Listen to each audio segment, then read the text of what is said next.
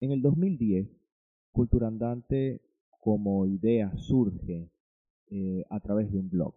En ese momento, el blog, cuando creé el blog, fue con la intención de cubrir eventos musicales que se estaban dando, ya que los periódicos, la radio, eh, la televisión, las revistas no estaban dándole cobertura a lo que es la música underground. En ese entonces eran bandas de rock emergentes, bandas de hip hop emergentes. Eh, de hecho, cualquier género alternativo en ese momento estaba surgiendo en mi ciudad y existía una vacante, estaba eh, desatendido de información. Entonces en ese momento, por allá en el 2010, a, inicio del 2010, se dio un, toque o, un mini concierto con varias agrupaciones locales. Y entonces en ese momento, dentro del, concierto, fue como, bueno, pero mañana o pasado, esta información por donde se da, ¿no? Estas fotos por donde se da, estas actividades que es lo que se están presentando. Entonces ya en ese momento ya yo venía haciendo carrera fotográfica, no solo porque estaba por terminar mis estudios desde el punto de vista de fotografía, sino porque ya venía trabajando del 2004 con la fotografía, especialmente con la fotografía deportiva.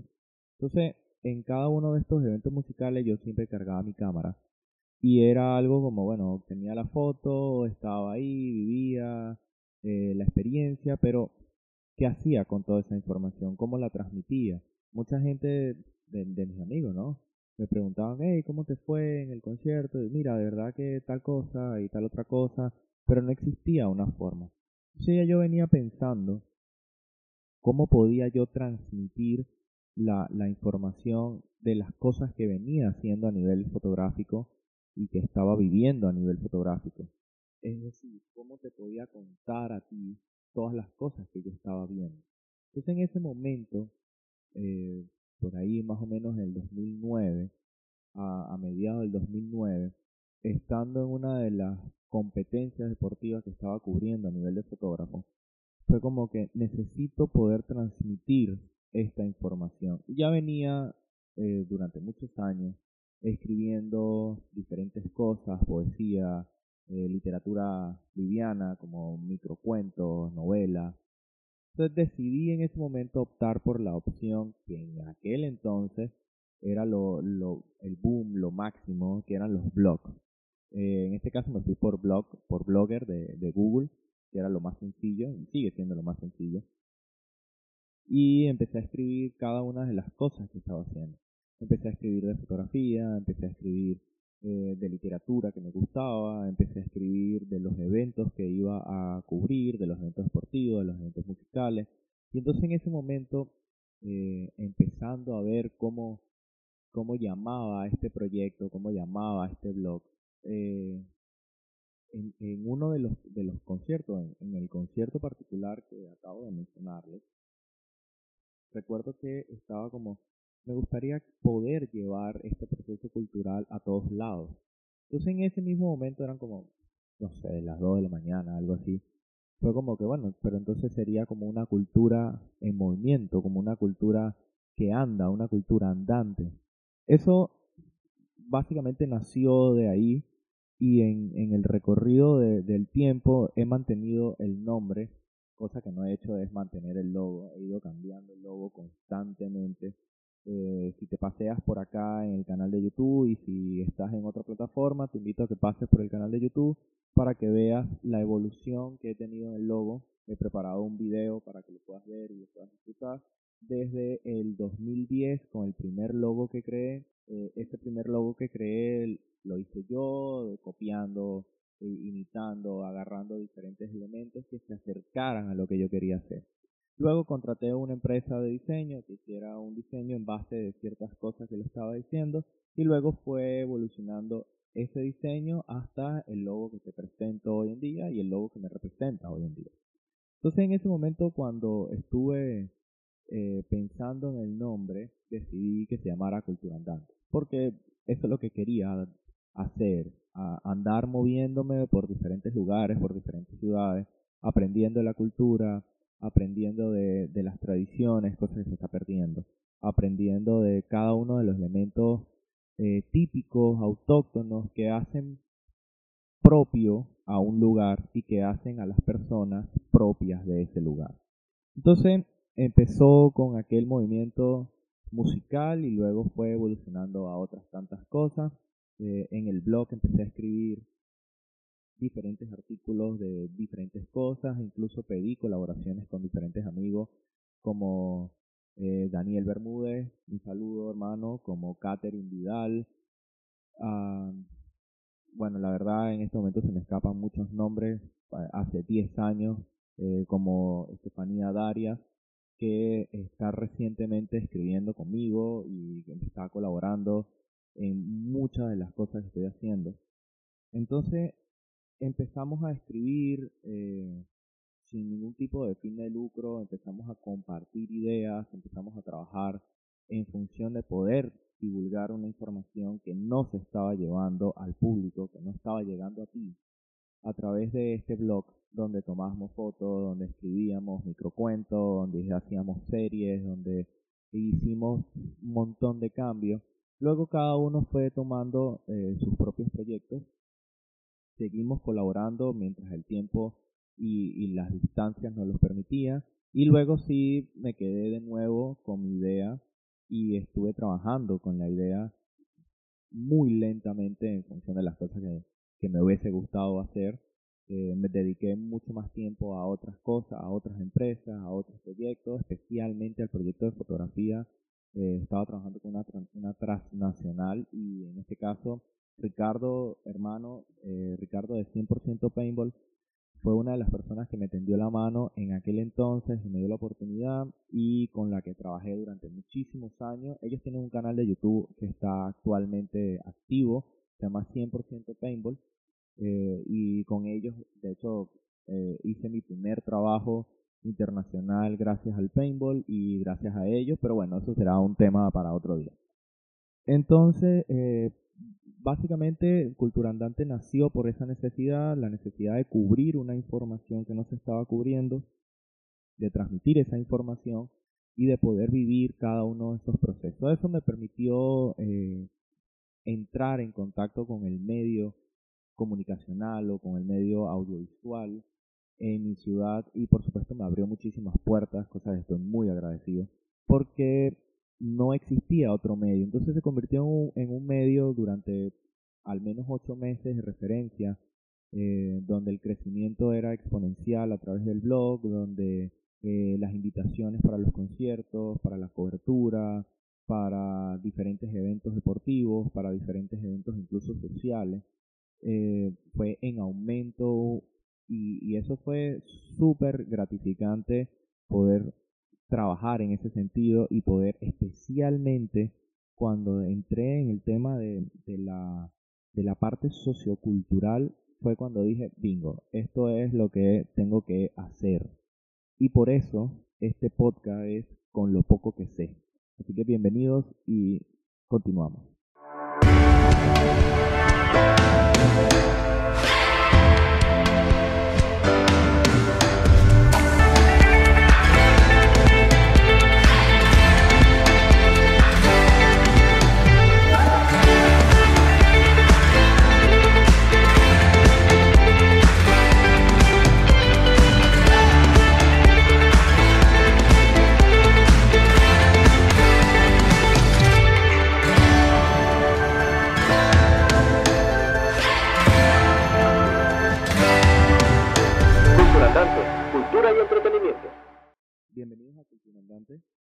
Este es tu podcast con lo poco que sé. La intención de este podcast es ampliar el proceso del blog, el proceso de la escritura. Es poder eh, transmitir con mucha más elocuencia y con mucha más fluidez y por supuesto, por supuesto mucho más prolongado en el tiempo más que mis vivencias, más que mis conocimientos, es la forma en la que he ido aprendiendo en, todos estos años y la forma en la que he ido viendo y viviendo en diferentes países. Eh, la intención de esto es poder conversar de temas socioculturales, de temas eh, económicos, de temas, em, no de temas que estén en la moda o en la palestra a nivel de, de farándula, o, eh, porque la verdad no me interesa. Hay muchísimos canales que están trabajando en eso y que son muy buenos canales para que tú puedas buscar ese tipo de información. Eh, en este podcast y en este caso las personas que me están viendo a través de YouTube o la plataforma morada, no busco hacer eso. Mi intención es simplemente llevar una carga informativa de, corte sociocultural, una carga de opinión en base a los temas que se estén manejando en ese momento y por supuesto a lo largo de este tiempo eh, ir tocando diferentes tópicos e ir amoldándome a lo que en este caso ustedes quieran escuchar o em, quieran conversar. Pues, por supuesto muchas de estas cosas se van a ir dando. En este momento este podcast eh, te dejo por acá arriba en las etiquetas el, capítulo 1, que es un capítulo que grabé, eh, en este caso en una comunidad eh, de los pueblos originarios o de los indígenas, como, como se les conoce, en Panamá, ah, en la provincia de Ocas del Toro. Es un proyecto, o, o fue en ese momento un proyecto dedicado a los niños de bajos recursos, especialmente a los niños de las comunidades autóctonas o aborígenes o indígenas, sea que lo quieras llamar, del sector de Ocas del Toro en Panamá. Eh, de nuevo, puedes buscar el, te voy a dejar el enlace abajo en la descripción, en el caso que me estés escuchando, eh, te voy a dejar el enlace también para que lo puedas ver dentro de la descripción del capítulo, para que puedas ir a escucharlo, y si no, puedes ir en el mismo lista de donde estás escuchando este podcast, puede ser en Spotify, puede ser en Anchor, puede ser en Google, eh, Google Podcast, eh, Apple Podcast. Eh, puedes ir simplemente al capítulo anterior y escuchar todo el capítulo. Son alrededor de dos horas de conversación donde estuve conversando con las personas que están organizando el evento. no conversé con los niños por el tema de, de ética, me pareció un poco amarillista tratar de hablar con un niño para buscar una experiencia, más cuando eran niños que el mayor no superaba los 11 años. En, este, en esa oportunidad hablo con, con los que son los tíos, como se conocen o como ellos mismos se hacen llamar, que son básicamente los instructores de, todo el campamento y de todo el proyecto. Así que los invito a que se pasen por ahí y escuchen el primer episodio. Retomando el tema, eh, la idea de este, de este podcast, al igual que la idea de Cultura Andante inicial, es manejar los temas que muy poco les gusta hablar o que la gente no quiere tocar, que son esos temas socioculturales, esos temas folclóricos. Una de las cosas que me llama mucho la atención es cómo en cada uno de los países y en cada una de las ciudades donde he tenido la oportunidad de vivir, llego, conozco eh, me enseñan unas tradiciones, unas culturas, eh, un proceso folclórico que existe, pero que solamente está radicado en un grupo de edad avanzada, es decir, mayores de 40 años, eh, incluso creo que el, peso de edad o, o el rango de edad más bajo sería unos 35 años. Desde ese punto para abajo, los procesos culturales no en todos, ¿no? pero en, en, la mayoría de los lugares donde he estado han empezado a desaparecer.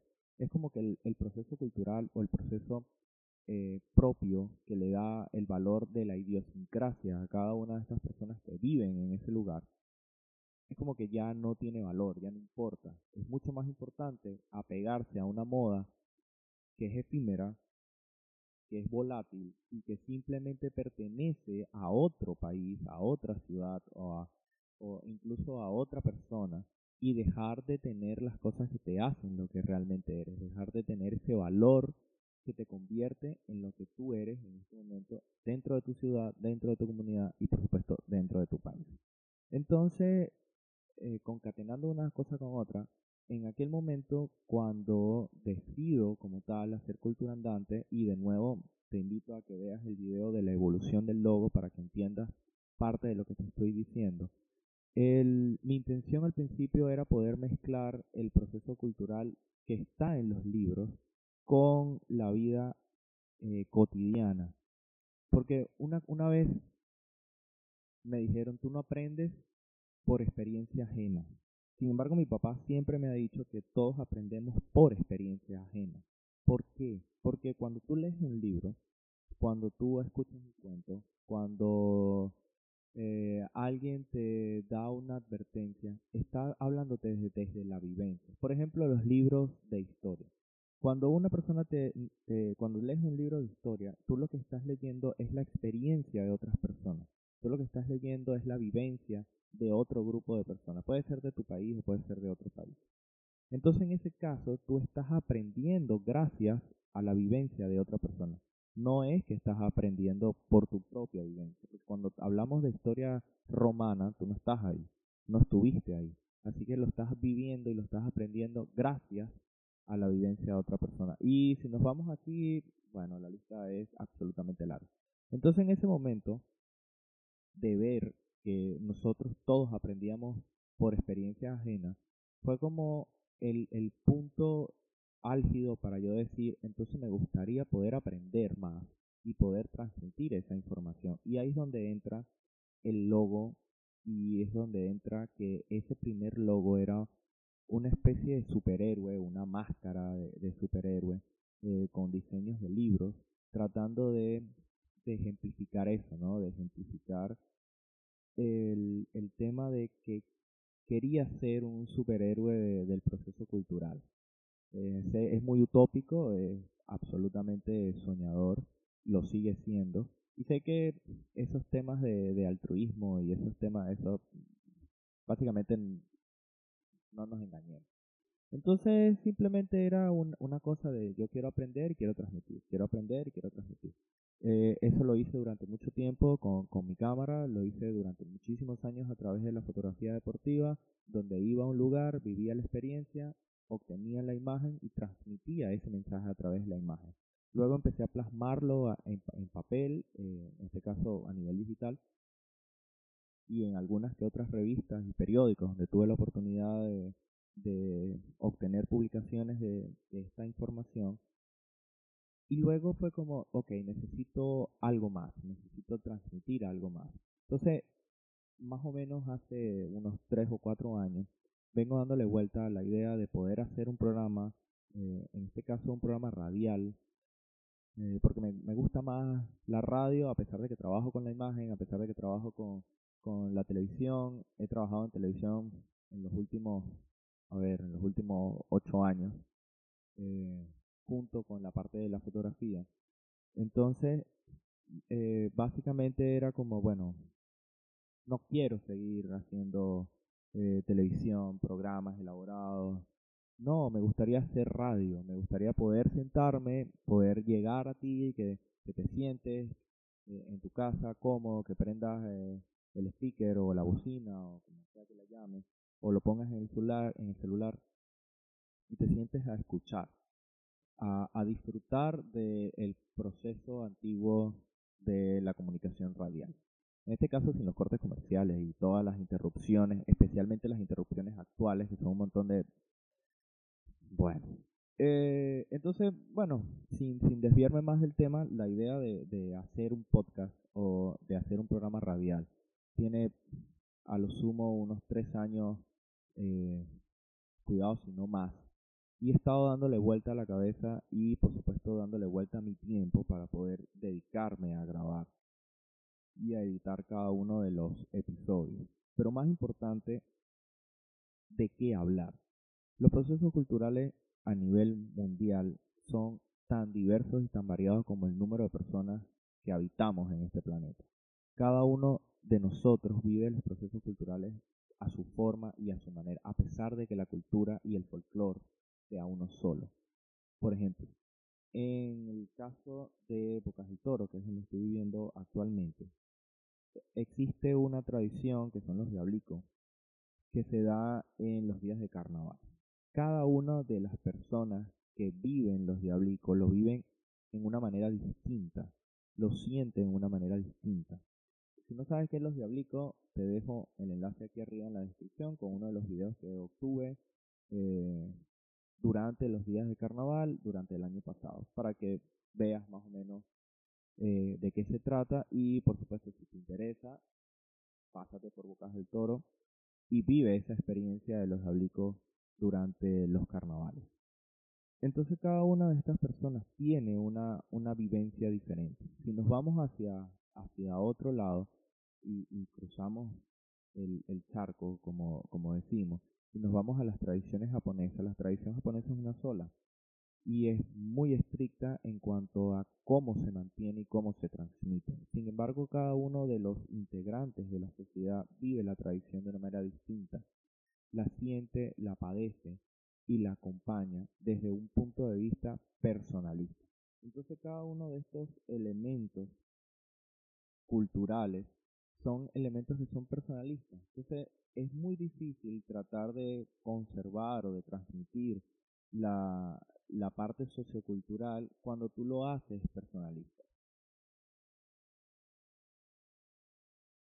A pesar de que son es bastante tarde en la noche, existe un movimiento vehicular en flujo, así que bueno, básicamente es un ruido que es un ruido que está ahí, no lo puedo tapar.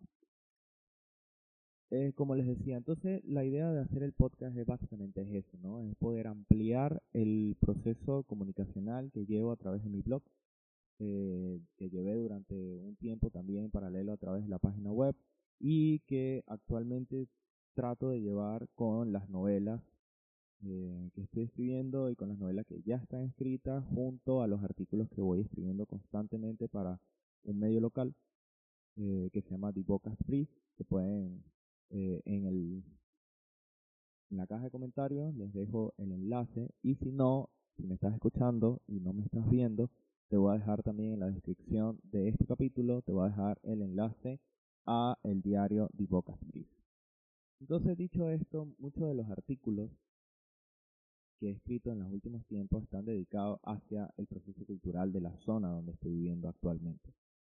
Y esto ha sido muy enriquecedor y también al mismo tiempo muy revelador, porque me ha permitido poder entender mucho más este tema del proceso cultural y por supuesto me ha permitido moverme en, ese, en esa rosca de lo que es cultura andante, ¿no? Ir de un lugar a otro, moverme de un lugar a otro, aprender, entender. ¿De qué se trata? Porque al final muchas de las cosas que van pasando simplemente van pasando.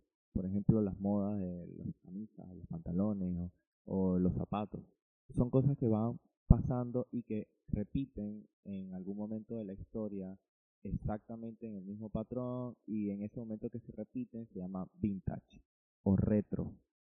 Entonces, eh, la parte sociocultural es una sola, la parte cultural es una sola, el folclore es uno solo, y se, y se mantiene, es constante. La única diferencia es que cada quien lo vive a su manera. Yo creo que desviándome entre muchas y pocas dentro de este pequeño conversatorio, o más que un conversatorio, un monólogo, la idea de hacer este podcast con lo poco que sé es poder transmitir básicamente eso, lo poco que sé.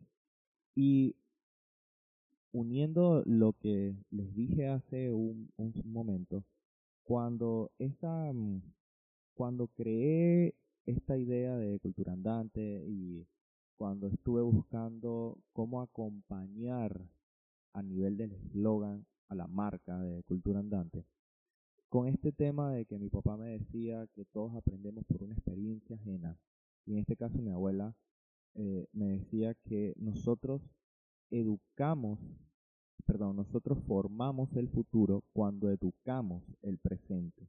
Entonces fue como, ok, básicamente eh, la forma en la que nosotros vivimos en la que nosotros aprendemos es gracias y a través de la experiencia de otras personas, de nuestros padres, de nuestros amigos, de los profesores, de los libros de texto, de la gente que nos que nos precedió este o que nos que nos antecede y nosotros vivimos formando un futuro mientras estamos educando el presente. Por eso estudias, por eso te educas, por eso aprendes, para que el día de mañana tengas una forma de poder seguir, de poder avanzar y por supuesto un grado eh, de conocimiento. Esto no quiere decir y no quiero decir con esto que las personas que no estudien, las personas que no se desenvuelvan dentro de una capacidad, dentro de un aula universitaria, cosa que no creo en las aulas, no creo en educarte a través del encierro. No me gusta ese dogma de, del bachillerato, pero eh, es, el, es el sistema. Entonces, dentro de, de este esquema, la idea es que tú puedas construir el día de mañana o tu día de mañana a través del momento de hoy, que puedas entender qué es lo que va a pasar mañana en base al conocimiento que tengas. Un conocimiento que puedes adquirir en absolutamente todos los lugares donde estés, no solo en la parte académica, sino en la vivencia diaria, en la vida, porque al final la inteligencia eh, o las destrezas o las habilidades son todas aprendidas, son educadas, son, se forman a lo largo de que vas trabajando o de que vas creciendo. Porque básicamente nadie nace aprendido. Todos nacemos con algunos dones o algunos puntos en los que nos desenvolvemos más o menos, como los niños que desde pequeño empiezan a pintar, los niños que desde pequeño empiezan a tocar, por supuesto que a medida que van creciendo desarrollan ese talento y bueno, pintores, cantantes, o músicos. Para otros es simplemente ir probando cuáles son tus capacidades, cuáles son tus cualidades y ir ajustándote a eso. Entonces, básicamente para eso es eh, con lo poco que sé, es poder transmitir lo poco que sé, lo poco que he aprendido a lo largo de estos años y poder ir conversando en función de los intereses que ustedes que me escuchan o ustedes que me ven vayan eh, generando esas intrigas que tengan, los temas que tengan, em, las, preguntas, las dudas que vayan surgiendo dentro del mundo académico o dentro del mundo. Y si por supuesto lo conversar, eh, lo puedo aprender, lo puedo transmitir, será un hacerlo. Así que si tienes algún tema al que te gustaría conversar, déjalo aquí abajo en la caja de los comentarios. En el caso de que estés en YouTube, si estás en la plataforma morada, eh, creo que será más fácil que me dejes un mensaje dentro de la plataforma morada también. Si no, bueno, básicamente me puedes buscar en las redes sociales. Solamente tengo Instagram, que es arroba o a través de las plataformas que me estás escuchando de audio, pues igual, básicamente dejar tu comentario y podemos ir construyendo un proceso de comunicación en dos líneas para ir haciendo crecer este diálogo y por supuesto haciendo crecer los procesos culturales. Cultura Andante como proyecto y ahora en este caso con lo poco que sé como podcast y como nuevo proyecto simplemente viene a darme una oportunidad de poder conversar eh, sobre temas socioculturales que a veces me hacen falta palabras y tiempo para redactar. También es que a estas alturas somos muy pocos o son muy pocos los que disfrutan sentándose a leer un blog como cuando empezó el proyecto. Cuando empezó el proyecto, el flujo de personas que entraba, que leía, que se sentaba con dedicación a leer, era muchísimo más alto que ahora. En este momento la gente, como tú que me estás viendo o como tú que me estás escuchando, eh, es más fácil o es preferible sentarse, ver y escuchar que sentarse y leer. Con esa premisa, muchas de las cosas que están escritas en el blog son planteamientos que me gustaría traer al, al podcast para poder agilizar o mover o retomar esos temas que escribí eh, hace un montón de tiempo o incluso recientemente dentro de mi blog. La idea de esto es extenderme en la capacidad de hablar, en la capacidad de, decir y de contar las cosas. Eh, aprovecho la oportunidad para decirte que puedes ingresar en, eh, en este caso es www.culturandate.com o en su versión este, de Blogger, que es una página de Blogger que es eh, blogger. Eh, la verdad no me acuerdo cómo es el blogger. Hace mucho tiempo que puse que compré el dominio de Cultura Andante y la verdad no me acuerdo, pero básicamente se llama Cultura Andante. No tengo Facebook, no eh, solamente, solamente manejo dos redes sociales, Twitter y Instagram. Son redes sociales que no muevo con mucha fluidez. Eh, en este momento, ahora habiendo tomado la decisión de empezar con este podcast, eh, pretendo en la medida de lo posible ir a, escribiendo, ir agilizando, ir colocando todas las publicaciones, los videos nuevos, eh, la información y las interacciones con ustedes a través de las redes sociales, en este caso de Twitter, arroba culturandante, y de Instagram, arroba culturandante. Si te interesa eh, también la parte escrita, y si eres todavía de alguno de esos eh, personajes que nos gusta todavía leer y enterarnos de algunas cosas a través de las palabras escritas y no a través del, del sonido, te invito a que pases por mi Patreon.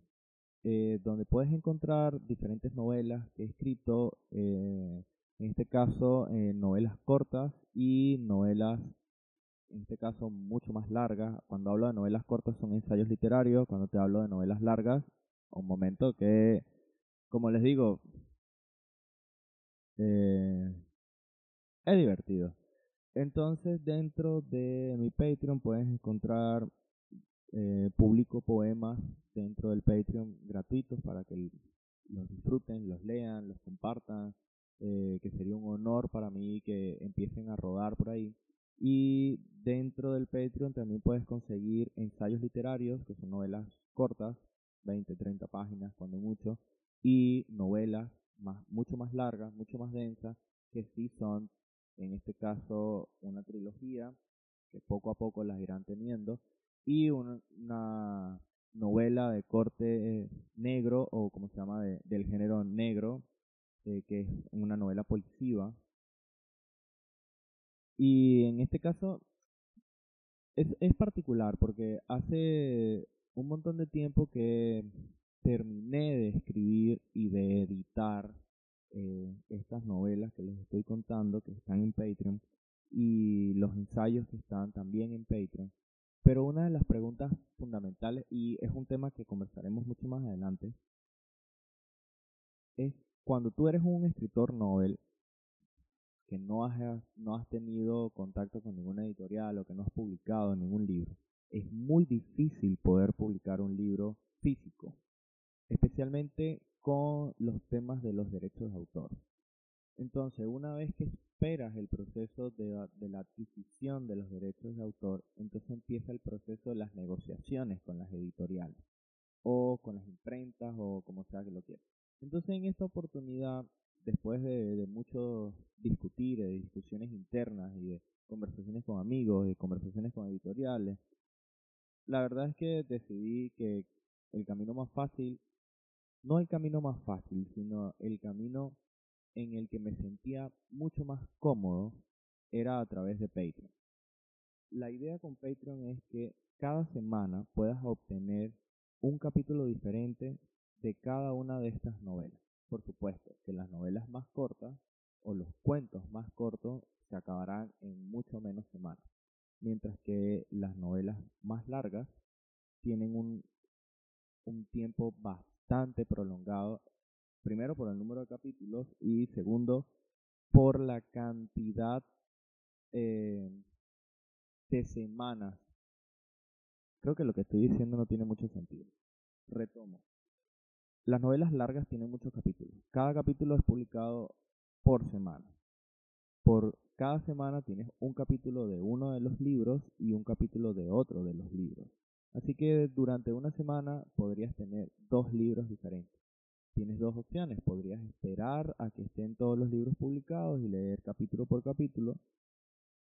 O ir leyendo semana tras semana, que es mi intención de que vayas leyendo semana tras semana, como si fuera una serie de televisión, como si fuera el mismo podcast que vas a tener semanalmente, pero en este caso a través de las palabras. Esa es la intención y, y mi fin de publicarlo de esa forma.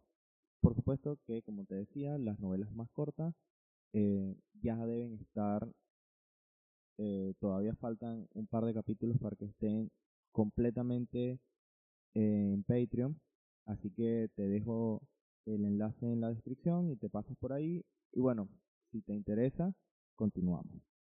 Entonces, como te decía, como les decía, la intención de esto no se trata de ir a un punto de entretenimiento desde la farándula, desde la moda o desde hablar de procesos culturales como eh, los procesos que se viven los artistas o eso no me interesa. Eso no son procesos culturales para mí, a pesar de que la música sea un proceso cultural como tal. Cuando me planteé la idea de estipular, de estructurar los capítulos y de estructurar cada uno de los componentes que iban a acompañar eh, con lo poco que sé, descarté muchas de las cosas con las que no estoy de acuerdo, que son procesos culturales que se viven en este momento, los procesos, especialmente los procesos culturales que están atados a la moda, que están atados al trending topping del momento, porque no son cosas que me interesen. Para eso hay muchos medios, muchos canales, de hecho los medios tradicionales le dedican muchísimo tiempo a eso y dejan de dedicarle tiempo a las cosas que realmente tienen un sentido. Por ejemplo, unas zapatillas nuevas que se haya comprado un cantante o una eh, actriz o un jugador de béisbol no te hacen mejor persona, no te van a hacer más sabio, tampoco te van a hacer menos sabio, pero no incrementan tu conocimiento y no incrementan tus posibilidades del día de mañana defenderte dentro de una conversación. Ahora, si hablamos de temas como, por ejemplo, Friedrich Nietzsche, o hablamos de Manuel Kant, o hablamos eh, de los procesos educativos y los tipos de procesos educativos, hablamos de la democracia y los tipos de democracia, si hablamos de los procesos utópicos dentro de, de la sociedad, no, no solo me refiero dentro de los procesos utópicos políticos, sino los procesos utópicos sociales, los procesos utópicos económicos. Si hablamos desde el punto de vista de lo que tiene que ver con el desarrollo evolutivo de las ideas, de la creatividad y de los procesos artísticos. Entonces estamos hablando de otras cosas. Estamos hablando de cosas que realmente podemos disfrutar el día de mañana. Mañana cuando básicamente te sientes y tengas 60, 70 años, no vas a recordar una zapatilla que usó el artista X o Y. Lo que vas a recordar es lo que hayas aprendido, lo que te haya dado fruto. Ese conocimiento de, de entender que la política funciona de esta manera o de esta otra manera y que la economía funciona así o así, es lo que te va a permitir disfrutar de una tranquilidad en ese momento. No una zapatilla, no un peinado nuevo, no un vestido. Así que si básicamente tú estás buscando eso en este podcast, estás en el podcast equivocado. Hay muchísimos eh, material de ese sentido y respeto muchísimo ese material. No lo consumo, no me gusta, pero lo respeto. Entonces, este, si lo que buscas son procesos y conversaciones aún, eh, digamos, en un toque un poco más profundo por darle un, una separación, un, un sentido diferente en función a, a lo que yo creo, ¿no? Creo que esas cosas superficiales y banales son vacías, mientras que los procesos que realmente te llenan, que te educan, son procesos mucho más densos, son procesos pesados, que incluso son difíciles de comprender. Hablando de difíciles de comprender, hay un libro que se llama El idiota espabilado. Ese libro sí es difícil de comprender. Tardé algo así como dos años en poder completar un libro que a lo sumo tiene 120 páginas. Fue muy difícil leer ese libro. Se llama El idiota espabilado. Si consigo la portada en internet, eh, te lo coloco por aquí en algún lugar para que lo veas. En el caso de que no estés viendo este video, eh, dentro de la descripción voy a tratar de dejarte un enlace con la foto para que puedas ir a ver cuál es la foto y no recuerdo el nombre del autor. Se llama El idiota espabilado. Eso es un libro complicado. Y para ir cerrando este episodio de con lo poco que sé, mi intención de hacer este episodio era de explicarte de qué va eh, con lo poco que sé. Con lo poco que sé como te he dicho a lo largo de todo este tiempo, es la forma de poder transmitir mucha más carga informativa que a través de solo palabras. Es poder llevar y poder avanzar en el proceso de creación, en el proceso de, de, de, de transmisión de la información de mi blog y de mi página web a un proceso audiovisual. En este caso, a través de un podcast, a través de, de, un, de un audio que te puedes sentar y escuchar con tranquilidad y a través de un video donde podemos interactuar. Como les decía, eh, a través de Twitter y de Instagram, que son las dos redes sociales que mantengo, que es arroba culturandante, podemos ir haciendo preguntas y respuestas y podemos ir interactuando en función de qué les gustaría conversar o cómo les gustaría que llevase eh, la conversación o el monólogo dentro de, este podcast. Y por supuesto aquí en la caja de comentarios de, la parte visual, en este caso de YouTube y la plataforma morada. Por supuesto que vas a conseguir esto también dentro de mi Patreon, como les decía, pueden pasarse por ahí y ver las novelas que ya están publicadas y los capítulos que están por publicarse y iré colgando en Patreon cada uno de los episodios totalmente gratuitos. Están gratuitos en YouTube y están gratuitos en la plataforma morada y están gratuitos en cada uno de los sistemas de podcast. No hay ningún sentido de ponerlos no gratuitos en Patreon.